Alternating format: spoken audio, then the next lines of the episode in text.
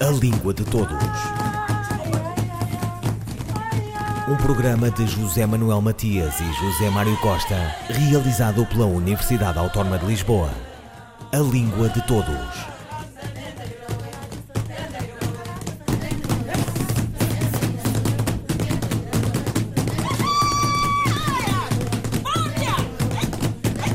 Num país a viver uma conjuntura difícil e um delicado processo político, falar do ensino de língua portuguesa e da literatura que nele se publica pode até parecer deschipiando. Angola vive os seus 100 anos de solidão, mas impreca contra tal circunstância e vive, não obstante as dificuldades de toda a ordem que enfrenta. Língua e cultura são no jogo florentino da política e da modividência dos povos que a constituem o munus decisivo, quiçá o maior. Língua de Todos conversa com o professor Mário Joaquim Aires dos Reis, leitor do Instituto Camões e docente da Universidade Katiwala Buila de Benguela, sobre o ensino do idioma comum e a atividade literária. Mário Joaquim Aires dos Reis. A situação é muito complexa e, e multifacética. Vamos ver se, se encontra um princípio nisto. É inegável em Angola a relevância da língua portuguesa, não é? Porque é, é uma língua transversal a qualquer área de conhecimento, não é? Uh, nas universidades, enfim, a língua, a ferramenta de trabalho, independentemente do curso ou da especialidade, é a língua portuguesa. Não é? Agora, existem várias dificuldades em torno deste conceito de língua portuguesa, porque aqui em Angola, não é? É um conceito muito abstrato. Porquê? Porque temos, em primeiro lugar, eh, o convívio entre a norma em vigor e o desvio. Depois da independência de Angola não é? e de todos os países africanos de língua portuguesa, tem-se uma opção política ficar com a língua portuguesa como língua oficial. Só que em Angola, por razões de natureza histórica, não é? a língua portuguesa hoje tem uma dimensão que vai para além, não é? Dessa, desse requisito de oficialidade, não é? é, na minha uh, modesta opinião, uma das línguas nacionais, porque cada vez mais os angolanos têm o português como língua materna, sobretudo nas, nas grandes cidades, não é? Luanda, Benguela, Luambo, não é? Quem vive na cidade, que é, de uma forma geral, a maioria dos angolanos, uh, a nova geração já não fala a língua dos pais, não é? Falam o português, como língua materna. Só que a variante que eles falam desvia a norma, não é? Aí é que entra a grande dificuldade, não é? É que Angola ainda não tem a sua norma própria. Uh, os professores são obrigados a ensinar a norma europeia, que é a norma que está em vigor, não é? E pronto, existe esse conflito na sua perspectiva, porquê que existe este desvio à norma?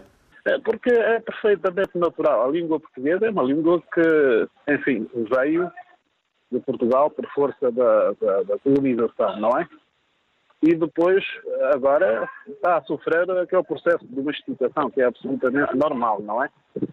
Sabemos que a língua portuguesa tem três normas, que é a norma europeia, tem uh, o, a norma do Brasil e tem o galego, não é?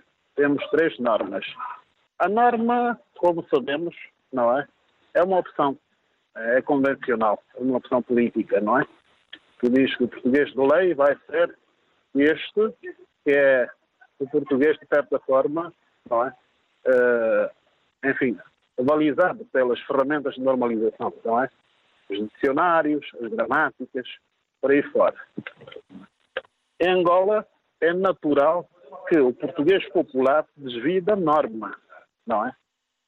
O, o grande problema é que Angola não tem a sua norma própria. Eu penso que terá daqui a, sei lá, meio século, não é? Poderão vir a ter a sua norma, não é? O desvio é natural porque a língua portuguesa aqui sofre interferências das línguas nacionais e também temos o distanciamento geográfico da fonte, que é o português falado em Lisboa e o Alto do Peixe. E depois há várias, não é? Temos o, as novelas brasileiras que interferem também, a maneira de falar português do Brasil interfere. As pessoas veem muitas novelas, mesmo quando são novelas turcas, que aqui também está muito passam muitas novelas turcas, mas são dobradas no português do Brasil. Isso, de certa forma, vai eh, criar interferências na maneira como o português popular é que é falado, não é? E depois sabemos que as sociedades africanas, de uma forma geral, uh, enfim, o que existe é a hegemonia da oralidade, não é? Isso também vai contaminar a forma como escrevem, depois temos aqui faltas, faltas de modelos. E em relação à formação dos professores, uh, há aqui algum déficit? Sim, uh, existe déficit, porque até bem pouco tempo qualquer pessoa podia ser professor de língua portuguesa. Não é preciso uh, apresentar um diploma de especialidade nessa área. Não é? Só recentemente é que começou a haver essa preocupação de formar professores da língua portuguesa, não é? E depois, uh, os programas também feitos pelo Ministério da Educação referem uh, da reforma profunda, porque a maneira como se ensina a língua portuguesa aqui em Angola está atrasado 70 anos. Ainda usam aqui no, no ensino secundário a gramática normativa de Zé Maria Relvas, não é? Uh, e ensinam nomenclatura gramatical em vez de ensinarem, por exemplo, língua, com os seus vários, uh, as suas várias modulações, não é? Portanto, ensinam gramática, não é? Uh, ensinam os alunos a distinguir entre sujeito e predicado, não é? Também temos muita interferência da gramática estrutural, a gramática sintagmática, ensinar os alunos a fazer árvores. Quer dizer, Uh, o problema é que depois o aluno até pode saber fazer essas coisas, mas não sabe escrever e não sabe ler e compreender um texto com dificuldade média. Isso acontece, é a coisa mais aberrante do sistema.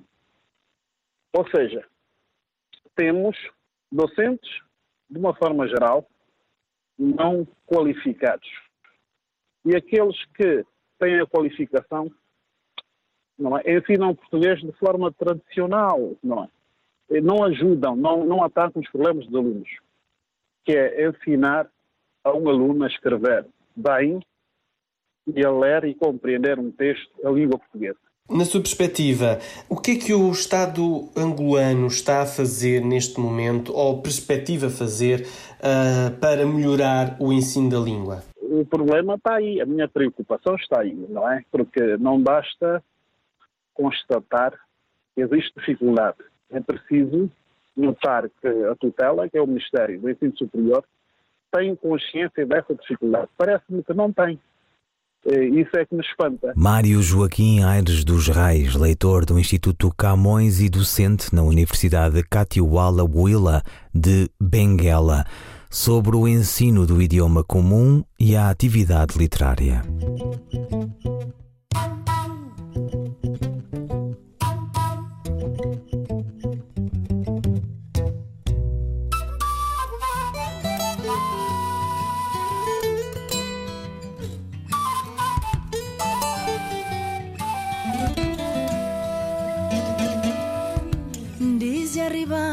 Minha meninessa diz de oi diz de arriba minha meninessa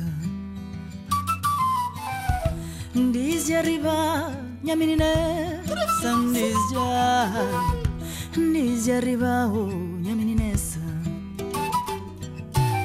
misti panho conido misti pan lavado curupu me Mistipan nyoko nidu Mistipan lavado kurupu Misti lembra ragazzi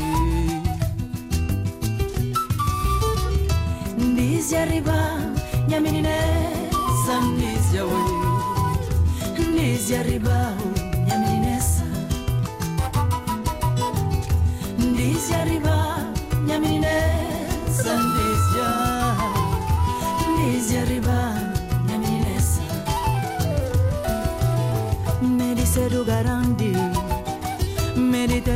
Banjero Fiju, Mary Calabus, Mary mm. Seru Garandi, Mary Teno Miminiero Fiju, Mary Calabus, ay. Dice arriba.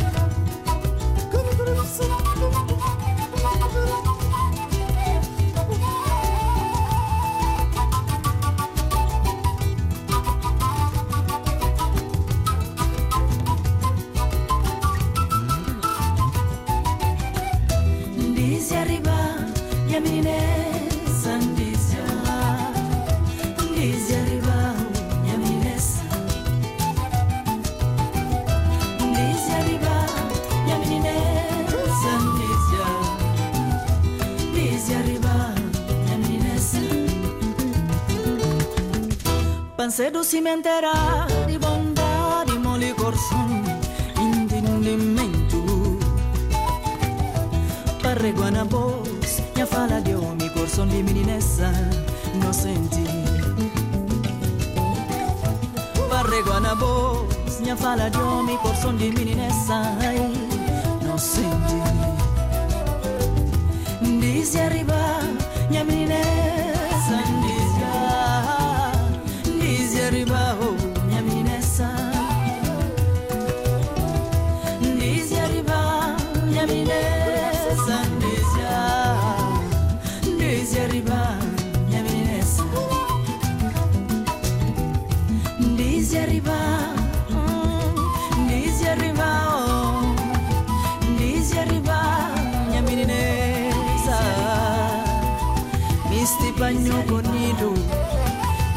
misti pan lavado corpo. Passei do cimentera di onda di mole corsongo intendimento Parreguana Bosnia fala de homem ai Corson de meninas inocente Parreguana Bos Minha princesa, Eneida Marta. Agora a crónica de Margarita Correia, esta semana sobre a posição do português na concepção do Sistema Global das Línguas do Abram de Swan e o WILP, Instituição Supranacional de Gestão. Cumpre o seu papel, dado o valor que o português neste Sistema Global das Línguas? Na obra Words of the World, Abraham de Swan, que é um sociólogo holandês, propõe que o sistema global das línguas é parte integrante do sistema mundial e que este comporta dimensões política, económica, cultural e linguística. O sistema global das línguas organiza-se em constelação, cujo centro é atualmente o inglês, língua hipercentral em torno do qual gravitam 12 línguas supercentrais, a saber, o alemão, o árabe, o chinês, o espanhol, o francês, o hindi, o japonês, o malaio, o português, o russo e o swahili, todas de âmbito internacional. Em torno das línguas supercentrais gravitam cerca de 100 línguas centrais, em conjunto faladas por cerca de 95% da população mundial. As línguas periféricas ou minoritárias constituem cerca de 98% das línguas existentes, mas são em conjunto faladas por apenas cerca de 10% da população mundial. Este sistema assenta no multilinguismo, ou seja, Grande parte da população mundial fala mais do que uma língua, pelo menos duas de órbitas diferentes. Por exemplo, os falantes de línguas centrais diferentes recorrem a uma língua supercentral como veicular e o inglês é veicular para os falantes de línguas supercentrais diferentes. Enquanto língua supercentral, o português gravita em torno do inglês. Ao mesmo tempo, constitui o centro de uma constelação mais restrita, em torno do qual gravitam línguas centrais, por exemplo, as principais línguas faladas em Angola ou Moçambique, para quem o português é língua de unidade nacional. O português é também uma língua pluricêntrica. O valor do português no sistema mundial das línguas justifica a existência de uma instituição supranacional de gestão que é o Instituto Internacional de Língua Portuguesa, ILP, órgão da CPLP, e justifica também a existência de instituições nacionais com escopos e ações desejavelmente complementares. Ao ILP compete conceber e aplicar ações de política linguística de âmbito internacional que dizem respeito e são benéficas a todos os países que o têm como língua oficial. O Instituto pode ainda constituir-se como fórum de discussão e partilha de experiências dos especialistas dos vários países, enriquecendo assim a comunidade. Apesar das muitas conquistas conseguidas na última década, o ILP não tem ainda suscitado a atenção que merece de parte de todos os países da CPLP. Aparentemente, as autoridades de alguns países não entenderam ainda as potencialidades e as vantagens para a comunidade e para cada um deles da gestão partilhada da língua comum. O vigor do ILP depende da vontade de todos os países, mas, sobretudo, do seu envolvimento e participação efetivos nas ações que a todos convocam. O ILP será tão mais capaz e competente como instrumento de afirmação mundial do português, quanto os países da língua portuguesa, todos eles, compreenderem o seu papel estratégico e se empenharem nas suas ações e projetos. Margarita Correia, a crónica. Um, dois, três, e... João Cabral de Melo Neto, Morte e Vida Severina. O meu nome é Severino, como não tenho outro de pia como há muitos severinos que é santo de Romaria, deram então de me chamar Severino de Maria. Como há muitos severinos com mães chamadas Maria, fiquei sendo da Maria do finado Zacarias. Mas isso ainda diz pouco. Há muitos na freguesia, por causa de um coronel que se chamou Zacarias e que foi o mais antigo senhor desta Sesmaria. Como então dizer quem fala ora a vossas senhorias? Vejamos. É o Severino, da Maria dos Zacarias, lá da Serra da Costela, limites da Paraíba.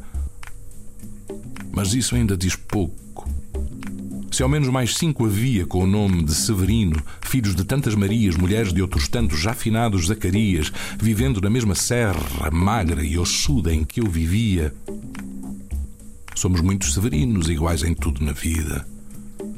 Na mesma cabeça grande que a custo é que se equilibra, no mesmo ventre crescido, sobre as mesmas pernas finas e iguais também porque o sangue que usamos tem pouca tinta. E se somos severinos iguais em tudo na vida, morremos de morte igual, mesmo morte severina, que é a morte de que se morre de velhice antes dos 30, de emboscada antes dos 20, de fome um pouco por dia, de fraqueza e de doença, é que a morte severina ataca em qualquer idade e até gente não nascida. Somos muitos severinos iguais em tudo e na sina, a de abrandar estas pedras, suando-se muito em cima, a de tentar despertar terra sempre mais extinta, a de querer arrancar algum roçado da cinza. Morte e Vida Severina, de João Cabral de Melo Neto, na voz do ator português André Gago. Não se pode escrever poesia em língua portuguesa sem conhecer a obra única de João Cabral de Melo Neto, pernambucano do Recife, diplomata, o autor de Educação pela Pedra, de Andando Sevilha e de Sevilha Andando, de Museu de Tudo. Tem a sua poesia toda editada pela Nova Fronteira do Rio de Janeiro. Lê-lo é conhecer uma das vozes mais importantes do acervo poético da língua comum. Conhece a influência do Brasil na produção literária dos países africanos da CPLP. João Cabral de Melo Neto é um dos autores a divulgar furiosamente. Ouviram Língua de Todos, as despedidas de José Manuel Matias, José Mário Costa, Luís Carlos Patraquim, Miguel Roque Dias e Miguel Vanderkellen. A Língua de Todos. Um programa de José Manuel Matias e José Mário Costa, realizado pela Universidade Autónoma de Lisboa. A Língua de Todos.